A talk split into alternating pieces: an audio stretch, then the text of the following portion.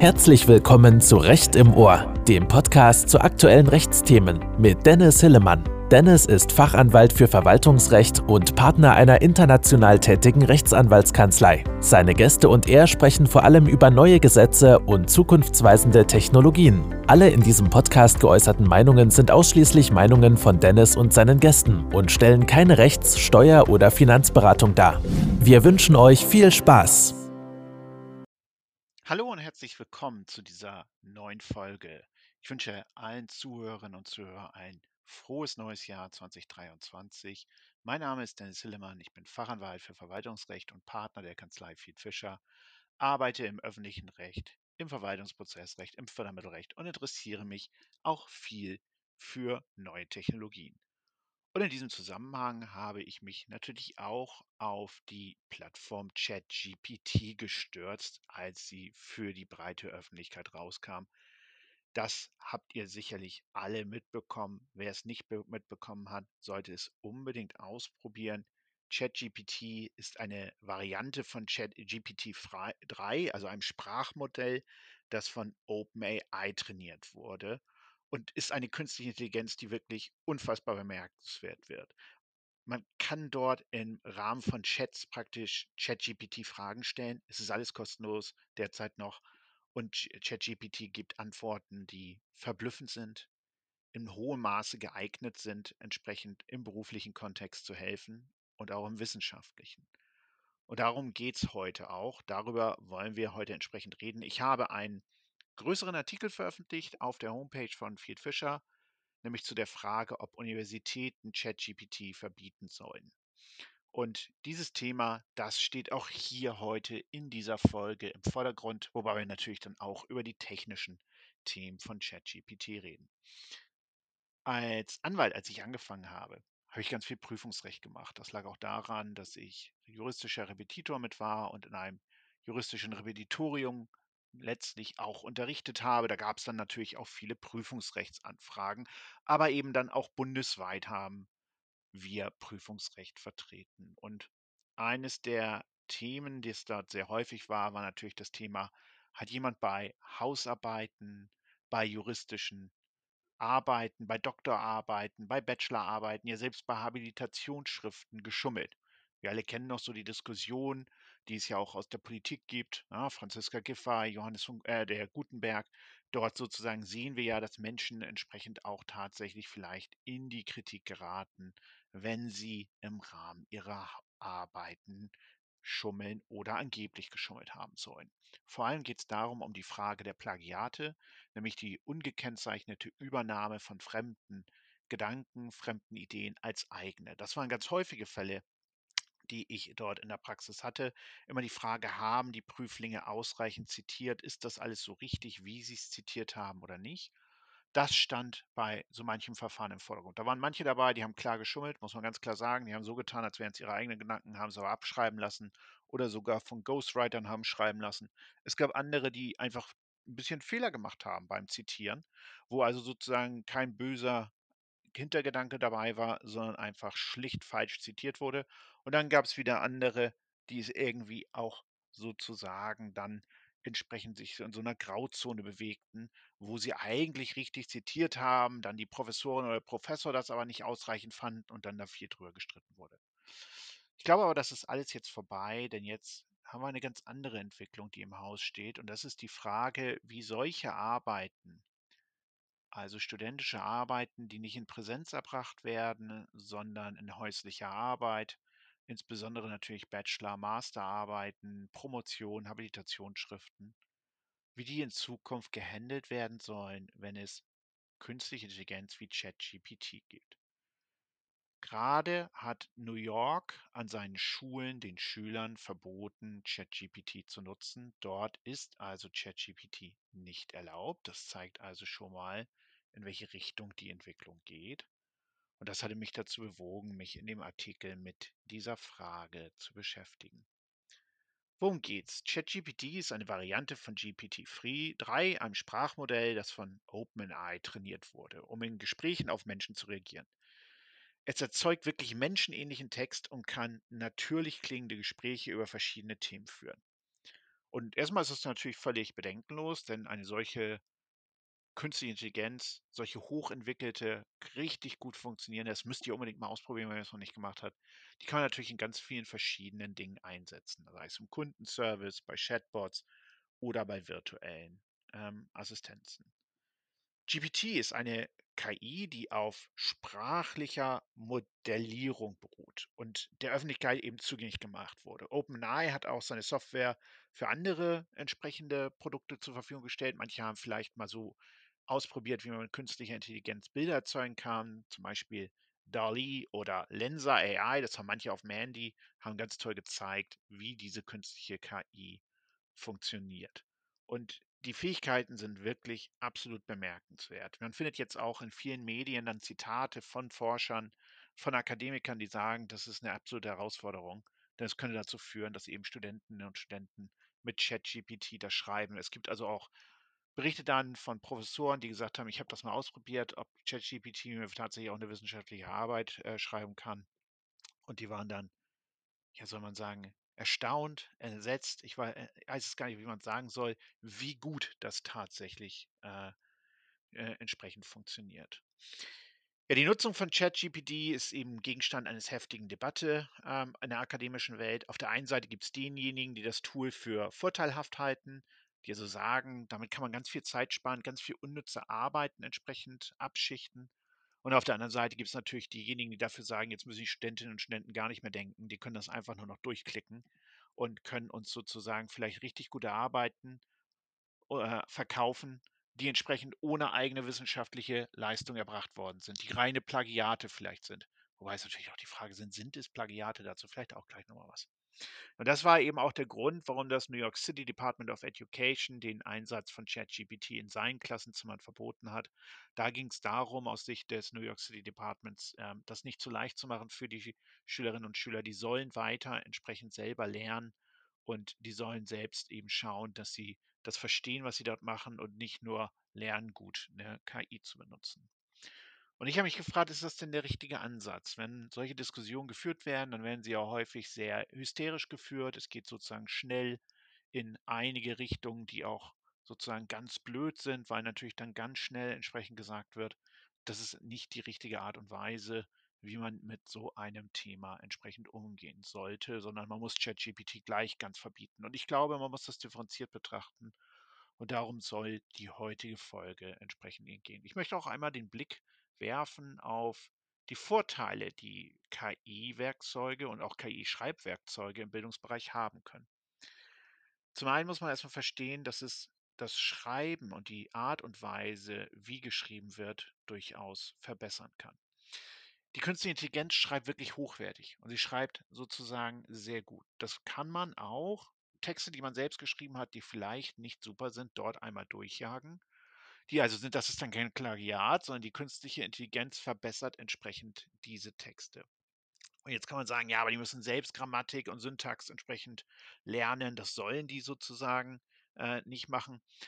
Aber ich möchte doch nochmal daran erinnern, dass das natürlich auch nicht immer so einfach ist, insbesondere dann, wenn wir Kinder aus einkommensschwachen Bereichen haben, wenn wir Kinder haben, die vielleicht nicht der deutschen Sprache so gut mächtig sind, die haben vielleicht hiermit eine Chance, entsprechend nochmal was Neues zu bewegen und was Neues sozusagen zu erreichen, wozu sie vorher nicht entsprechend in der Lage waren. Und das ist ein Gedanke, den finde ich gut und auch vielleicht entsprechend zu lernen, durch solche KIs das zu nutzen.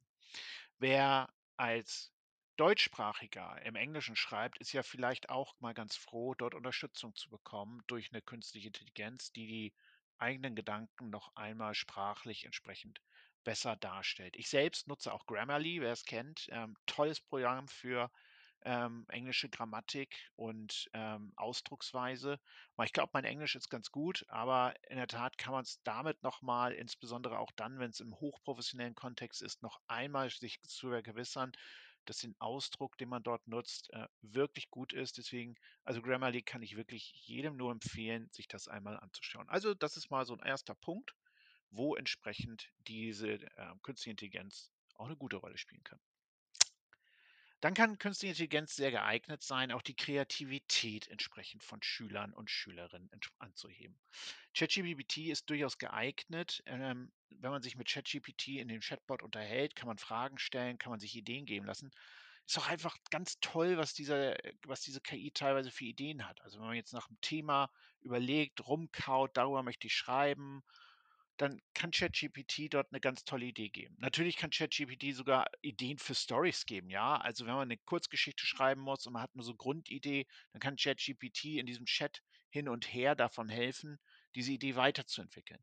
Und ich finde, das ist jetzt nicht unbedingt gleich verwerflich. Vielleicht werden vielleicht manche sagen: „Na ja, aber das ist dann ja nicht mehr der kreative Prozess, den die großen Schriftsteller und Schriftsteller dieser Welt angewandt haben.“ Weiß ich nicht, vielleicht haben sie sich mit Freunden unterhalten und Natürlich hat die künstliche Intelligenz vielleicht dann auch ein gewisses Gespür dafür, was funktioniert denn in der Praxis und was nicht und gibt deswegen auch ganz gute Tipps. Und vielleicht gibt es eben Kinder, die nicht so kreativ sind, die damit Probleme haben, auch Studentinnen und Studenten, wenn sie nach einem Thema suchen für eine gute Arbeit.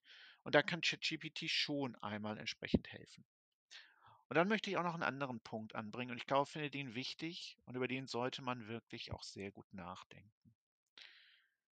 Wir haben sicherlich auch Fälle von Bildungsungerechtigkeit entsprechend in Deutschland, aber auch natürlich in der gesamten Welt. Es gibt Kinder, die nicht die Möglichkeit haben, die hoffentlich viele von uns hatten, viel zu lesen, viel eigenständig zu lernen, gute Unterstützung zu haben aus dem Elternhaus. Und ChatGPT ist natürlich eine Möglichkeit für diese Kinder, eine hohe Unterstützung zu erhalten beim Lernen und beim Verfassen ihrer Gedanken und ihrer Arbeiten. ChatGPT kann also das vielleicht leisten, was Eltern, das Elternhaus aufgrund verschiedenster Umstände nicht leisten kann oder will. Und es ist derzeit kostenlos und wird in Zukunft wahrscheinlich dann was kosten, aber wahrscheinlich nicht jetzt so teuer werden. Und bevor wir ChatGPT verteufeln, sollten wir uns einmal klar machen, dass ChatGPT auch durchaus geeignet ist, entsprechend hier zu helfen, eine Möglichkeit des Zugangs zu schaffen zu dem dieser Technologie, zu entsprechend diesen Möglichkeiten mit der Software sich zu überlegen, wie man hier Kindern helfen kann. Und ich glaube, Kinder haben da eine Möglichkeit. Und wir alle kennen, wir wissen, wie Kiddies sind, wie gut sie mit Technologie umgehen können, wie schnell. Ja, also wenn ich heute sozusagen nochmal äh, mal, ein Playstation-Spiel anfasse und damit mal online gehe, die Zwölfjährigen machen mich natürlich fertig, klar. Ich war auch mal zwölf, da habe ich die Alten fertig gemacht. So, aber jetzt sozusagen, Kinder haben einfach die Möglichkeit, sich Dinge zu erarbeiten. Ich habe auch einen ganz tollen Artikel gelesen, wenn man sich überlegt, wie Kinder sich sozusagen Videospiele erarbeiten. Da werden jetzt auch viele die Nase rümpfen, aber Kinder erarbeiten sich Videospiele selbst, kriegen raus, wie es funktioniert, was funktioniert. Und das machen sie selbst, weil sie sozusagen auch diesen Belohnungseffekt, diesen Gamification, wie man so schön sagt, diesen Effekt da drin haben. Und bevor man ChatGPT verteufelt, sollte man einmal mal drüber nachdenken, ob nicht ChatGPT ein Tool ist, um Kindern, die aus Milieus kommen, aus sozusagen Haushalten, in denen es nicht so einfach ist mit dem Lernen, vielleicht auch mit der Sprache nicht so einfach ist und ob man denen dort nicht helfen kann. Also, bevor wir ChatGPT nur verteufeln, auch einmal positive Aspekte entsprechend von ChatGPT. Aber klar, ChatGPT hat auch ganz klar Risiken. Darüber muss man auch entsprechend sich im Klaren sein. Ja, ChatGPT kann ein Segen entsprechend für Schülerinnen und für Schüler sein und für Studierende aber es kann auch ein Risiko darstellen in der Nutzung. So, und jetzt wollen wir uns mal auf die Nutzung gucken. Und die wichtigste Aspekt ist natürlich die mangelnde Kontrolle über die Qualität. Die künstliche Intelligenz erzeugt natürlich ihre Informationen, ihre Aussagen aus Quellen im Internet oder aus Quellen aus Büchern, also aus ganz verschiedenen Quellen, die es sozusagen gibt. Und es gibt auch viele Berichte darüber, dass die Antworten von ChatGPT zwar so 95% zu 98% ich weiß es nicht ganz genau, hervorragend sind, aber dass ChatGPT auch Fehler macht. Das haben wir auch mal im juristischen Bereich getestet. Wenn man ChatGPT bestimmte Fragen stellt, zu Klagen, Fristen etwa im Verwaltungsprozess, dann sind die Antworten meistens richtig, aber eben nicht immer. Es gibt auch, wir hatten auch Fehler entsprechend dabei. Zum Beispiel hatte bei einer Frage ChatGPT behauptet, dass die Frist für eine Anfechtungsklage im Verwaltungsprozess, also zur Klageerhebung durch ein Gericht verlängert werden kann. Und das ist natürlich Quatsch. War ein Einzelfall, vielleicht längst behoben, soll das Ding nicht verteufeln, aber zeigt, dass sozusagen nicht alle Fragen immer richtig beantwortet werden. Und da ist natürlich auch eine Gefahr, wenn Kinder und Studierende sich jetzt sozusagen auf ChatGPT verlassen, dann laufen sie in die Gefahr einer mangelnden Qualität. Und das geht auch zu ihren Lasten. Gerade bei Studierenden, die können sich also nicht hinterher hinstellen und sagen, ja, aber ich habe das mit ChatGPT geschrieben und habe vertraut, dass es richtig ist. Ganz sicher nicht. Also das ist nämlich natürlich dann gerade ein Fehler und auch eben ein schwerer Fehler, ähm, der dazu führt, dass eben ChatGPT hier dann Nachteile erzeugt. Denn natürlich müssen dann alle für diese ähm, Software, die Sie dort genutzt haben, für die Aussagen, die Sie getätigt haben, auch entsprechend eintreten. Also insofern hat ChatGPT äh, einen klaren äh, Nachteil, muss man ganz sagen. Dann kann es natürlich sein, und das ist natürlich auch ein großes Problem, dass ChatGPT dafür führt, führt, dass man fremde Gedanken als eigene übernimmt, ohne sie zu kennzeichnen. Es gibt inzwischen übrigens Varianten von ChatGPT wie FactGPT. Das läuft über Longshot AI, kann ich auch nur empfehlen, sich das mal anzugucken. Dort werden auch für die Aussagen dann, die letztlich die KI generiert, gleich Fußnoten mitgegeben. Fantastisch, kann man nicht anders sagen. Also sozusagen, man kriegt praktisch die Fußnote gleich mitgeliefert und ist damit abgesichert dann. Aber trotzdem, wer jetzt sozusagen das unbedarft nutzt, läuft natürlich in die Gefahr rein, dass man urheberrechtlich geschütztes Material verwendet, dass man Plagiate schafft, die man gar nicht schaffen will und damit natürlich voll auch dann in die Falle lockt. Denn weiterhin sind insbesondere bei den Studentinnen und Studenten wissenschaftliche Arbeiten eigene Arbeiten und eigene wissenschaftliche Gedanken. Da übernimmt man natürlich Gedanken aus der Literatur oder aus zum Beispiel bei Jura aus der Rechtsprechung, muss sie aber auch entsprechend kennzeichnen und soll sich ja mit diesen kritisch auseinandersetzen. Keine Wissenschaft entsteht sozusagen im Black Box, sondern setzt sich immer mit anderen wissenschaftlichen Gedanken auseinander. Und das macht diese juristischen und auch Arbeiten in anderen wissenschaftlichen Fächern aus. Und wenn ChatGPT praktisch nur noch die Ergebnisse liefert und man die abschreibt, dann ist das kein echtes wissenschaftliches Arbeiten mehr, weil es kritische Gedanken fehlt. Und wenn dann, dann entsprechend im Rahmen von einer Kontrolle festgestellt wird, dass man die mit ChatGPT oder anderer Software geschaffenen Gedanken Plagiate sind, dann müssen natürlich die Studentinnen und Studenten dafür auch voll eintreten und dafür auch den Preis zahlen, insbesondere eben die Gefahr durch Arbeiten durchzufallen. Aber natürlich ist, kann diese Technologie, die wirklich hervorragend ist, wenn man sich das mal anguckt, wie gut ChatGPT funktioniert, so gut werden, dass dadurch geniale Betrüger entstehen. Also vielleicht Betrüger, die es schaffen, vom ersten Semester bis zum Abschluss der Bachelorarbeit durchzukommen mit künstlicher Intelligenz. Klar, sie müssen doch die Prüfungsarbeiten in Präsenz schreiben, aber wer weiß, was sich dazu einfallen. Und natürlich kann das auch für Schülerinnen und Schüler auf der Schulebene vorab gelten, dass sie auch sich sozusagen durch eine Schule und ein Studium durchmogeln. Dass also die genialen Betrüger sozusagen entstehen, die mit KI es geschafft haben, ganz entsprechend nach oben zu kommen. Aber ich finde trotzdem, dieser Gedanke ist auch nochmal wichtig, denn man muss sich fragen, ist es eigentlich so schlimm? Also es hört sich jetzt ja ganz konfus an, aber lasst uns nochmal drüber nachdenken. Ist es nicht so, dass es entsprechend auch eine gute Sache sein kann, wenn Schülerinnen und Studenten extensiv lernen, KI zu nutzen und damit Wissen zu verarbeiten und Aufgaben zu lösen? Wir müssen uns klar machen, diese Entwicklung, die die künstliche Intelligenz gerade macht, insbesondere auch im Bereich entsprechend der Textgenerierung, Textmodellierung, Textverständnisses, die wird so weitergehen, die wird bahnbrechend sein, die wird sich vervielfachen. Ja, ChatGPT beruht jetzt auf GPT-3, dem künstlichen Modell von OpenAI, und GPT-4 soll angeblich schon in, Start, in den Startschüssen stehen und soll 100 mal schneller sein, 100 mal besser, vielleicht noch mehr. Wie soll man da noch etwas unterscheiden, ob etwas von einem Menschen mit wirklichem Eintippen ins Keyboard geschrieben worden ist oder ob es nicht mit einer KI generiert wurde? Und wenn wollen wir sozusagen und das ist das ist 'n Gedanke, daran kaue ich rum und da bin ich auch gespannt, was ihr dazu denkt. Schreibt mich dazu gerne an, wenn ihr was habt. Wollen wir also unsere Schülerinnen und Schüler und unsere Studenten dazu verpflichten, noch Sachen zu lernen, Sachen anzuwenden noch altertümliche, kann man ja fast sagen, mal so ganz provokant, altertümliches Lernen weiter zu betreiben, wenn auf der anderen Seite entsprechend hier im hohen Maße solche KI ins Einzug erfährt in die tägliche Welt, in die Arbeitswelt und entsprechend dazu führt, dass viele Arbeiten und viele Dinge sich ganz verändern. Brauchen wir noch dieses viele passive Wissen? Klar, das sind jetzt sehr provokante Gedanken und es ist sicherlich auch nicht richtig, denn die Menschen brauchen Verständnis von Dingen. Sie müssen weiter wissen, was Literatur ist, schreiben können. Juristen müssen weiterhin juristische Sachverhalte verstehen und bewerten können. Das soll nicht die KI in Zukunft machen. Wir wollen nicht nur noch die KI-Juristen sozusagen.